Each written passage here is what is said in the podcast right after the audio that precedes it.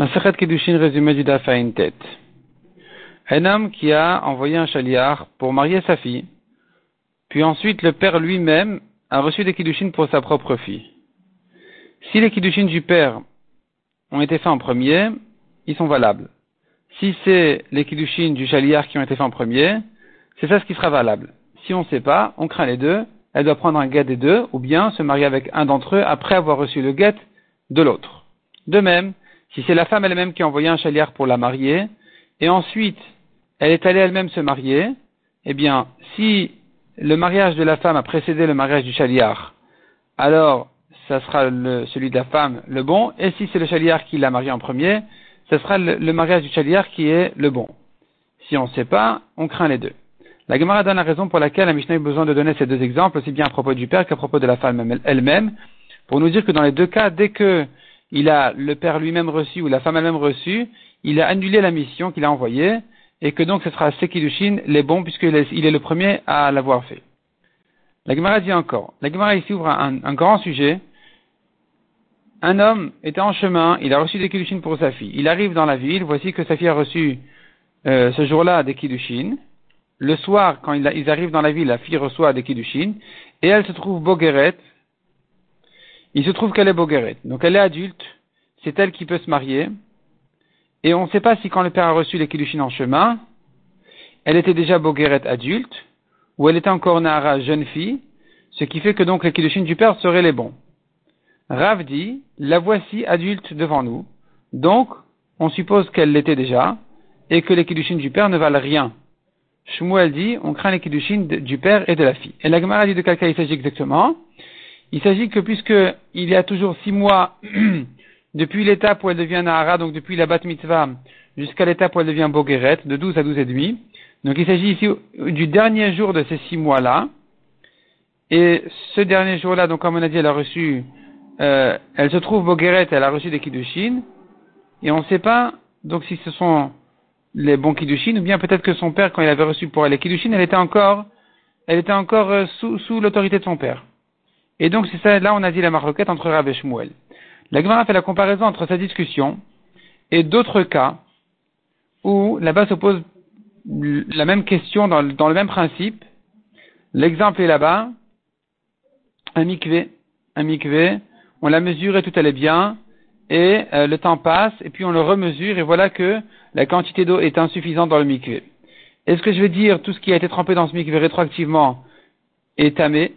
Parce que ça n'a pas, on, craint que le mikvé était déjà insuffisant, ou non, ou bien c'est cachère. C'est, on, dira que euh, c'est que maintenant que qu'il lui a manqué de, l'eau, mais au moment jusqu'à présent c'était bon. Là-bas, la lacha dit, les chachamim disent que tout ce qui a été trempé est tamé. Donc tu vois que je dis puisque maintenant il est incomplet, sûrement il l'était déjà avant. C'est exactement comme Rav qui a dit, si maintenant elle est adulte, elle devait l'être déjà avant. Que va répondre à ça Shmuel Répond la Gemara Shmuel, il te dit, regarde, dans le cas du mikvé, il y a deux raisons de dire que tout ce qui a été trempé est tamé. Une raison, c'est de dire que le tamé, il était dans une chazaka d'être tamé, c'est-à-dire tant qu'il ne s'est pas trempé, on le connaissait comme un tamé. Tu veux le sortir de sa chazaka, de son statut tamé en disant mais il s'est trempé, c'est pas évident. Si tu as un doute, tu ne peux pas le faire facilement. Surtout que maintenant, le mikvé, deuxièmement, il est incomplet devant toi. Et donc, puisque tu as ces deux raisons-là, le mikvé n'est pas complet, et puis le tamé était dans un statut de tamé, alors tu dois craindre que euh, c'est pas bon, c'est pas bon. Tandis que la bogueret, elle n'a pas de chazaka qui va renforcer son statut bogueret de maintenant. Maintenant, elle est bogueret. Tu n'as pas une chazaka qui va nous aider et renforcer de dire que si maintenant les bogueret, elles devaient l'être déjà avant. Donc ici, on doit craindre les deux Kiddushin. Et la Gemara utilise ce même, ce même, principe pour répondre encore à une autre objection, et donc ça tombe toujours sur ce même principe-là de dire qu'en principe, Shmuel, il craint les deux, sauf si vraiment tu as deux raisons euh, de dire, euh, ben, si c'est comme ça maintenant, ça devait l'être avant. Donc si ce, ce statut-là qui a été trouvé maintenant, il est soutenu par une chazaka, alors effectivement, on pourra supposer que ça s'était déjà fait depuis longtemps. La Gemara nous ramène encore une autre euh, marloquette. Une marloquette à propos de quelqu'un qui a donné tous ses biens et la question qui se pose, c'est que lui dit, lui dit quand j'ai donné tous mes biens, j'étais malade. Et on sait qu'un malade qui a donné tous ses biens, il peut changer d'avis parce qu'il va dire, bah, vous voyez bien, euh, qui pensait qu'il peut dire, vous voyez bien que le malade pensait mourir et que c'est pour ça qu'il a donné tous ses biens. Et maintenant que finalement il vit, il regrette, il change d'avis, il a droit. Mais s'il était en bonne santé, qu'il a donné tous ses biens, il n'y a pas de regret. Et là, se pose la question, est-ce qu'il était malade ou pas? Ceux qui ont reçu le cadeau disent, il était en bonne santé, lui dit j'étais malade. Et qu'est-ce qu'on fait ici? Là-dessus, nous avons une grande marloquette. Est-ce que, on va dire, il faut tout lui rendre tant qu'on ne sait pas? Ou bien on dit, on regarde ce qu'il est maintenant. Si maintenant il est malade, à eux de prouver. Si maintenant il est en bonne santé, à lui de prouver le contraire. Et donc la Gemara veut comparer cette discussion-là avec la marloquette de Rav Shmuel. La Gemara dit non, c'est pas exactement le même cas. Ici, tu peux dire que la Gemara fait des distinctions entre cette marloquette et la marloquette de Rav Shmuel. La Gemara ramène encore une autre marloquette qui dit clairement, justement sur notre cas à nous, où le père l'avait mariée, puis ensuite elle s'est mariée elle-même, et la voici Bogueret. Et une braïta dit, elle est Mekoudeshet pour, pour, une braïta dit, c'est-à-dire, on prend que les de la fille, une autre braïta dit, on craint les deux. Donc c'est exactement la marloquette de Rabbi Shmuel, la dit non. Ces deux braïtotes là pensent en principe qu'on doit craindre les kiddushin des deux. La braïta qui a dit, on craint pas les du père, il s'agit quand la fille contredit son père en disant, mais je sais que j'étais déjà Bogueret depuis hier.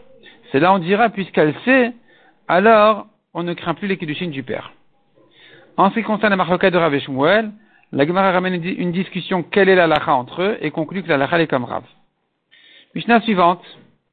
Un homme est parti, il est parti très loin euh, avec sa femme. Il revient après quelques années avec, avec lui, sa femme et des enfants. Il dit, vous savez, ça c'est ma femme, ça c'est mes enfants. Puisque quand il s'était marié ici, on a connu sa femme que c'est une kshira, qu'elle avait un bon irous. On avait déjà vérifié ses, sa mère, ses grands-mères, etc. On n'a pas besoin de re-vérifier la femme. En ce qui concerne les enfants, ça dépend. La Gemara dit comme ça. S'ils sont des enfants petits qui tournent toujours autour de leur mère, c'est suffisant. On n'a pas besoin de plus que ça. S'ils sont déjà grands, alors il faut prouver qu'ils sont les enfants de cette femme-là. Si maintenant il revient avec des enfants et il dit que sa femme elle est morte là-bas et voici ses enfants. Il n'aura pas besoin d'amener une preuve sur sa femme puisqu'on la connaissait déjà ici. Il aura besoin par contre d'amener une preuve sur les enfants qui sont les enfants de sa femme.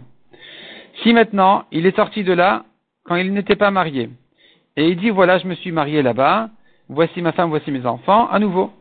Si les enfants sont autour de cette, de cette femme, alors il suffit d'amener une preuve sur la femme qu'elle est Meyucheset, qu'elle a un bon Yirous, et sur les enfants, le fait de les voir autour de cette mère, c'est suffisant. Si elle est morte, il dit qu'il s'est marié et que voici les enfants de sa femme, il devrait amener une preuve et sur sa femme et sur les enfants qui viennent avec lui, de dire qu'ils sont les enfants de sa femme. La Gemara ajoute une précision. La Gemara précise, si maintenant il dit qu'il s'était marié là-bas, avec une première femme qui est morte, il s'est remarié, et il dit voilà ma deuxième femme et voici ses enfants.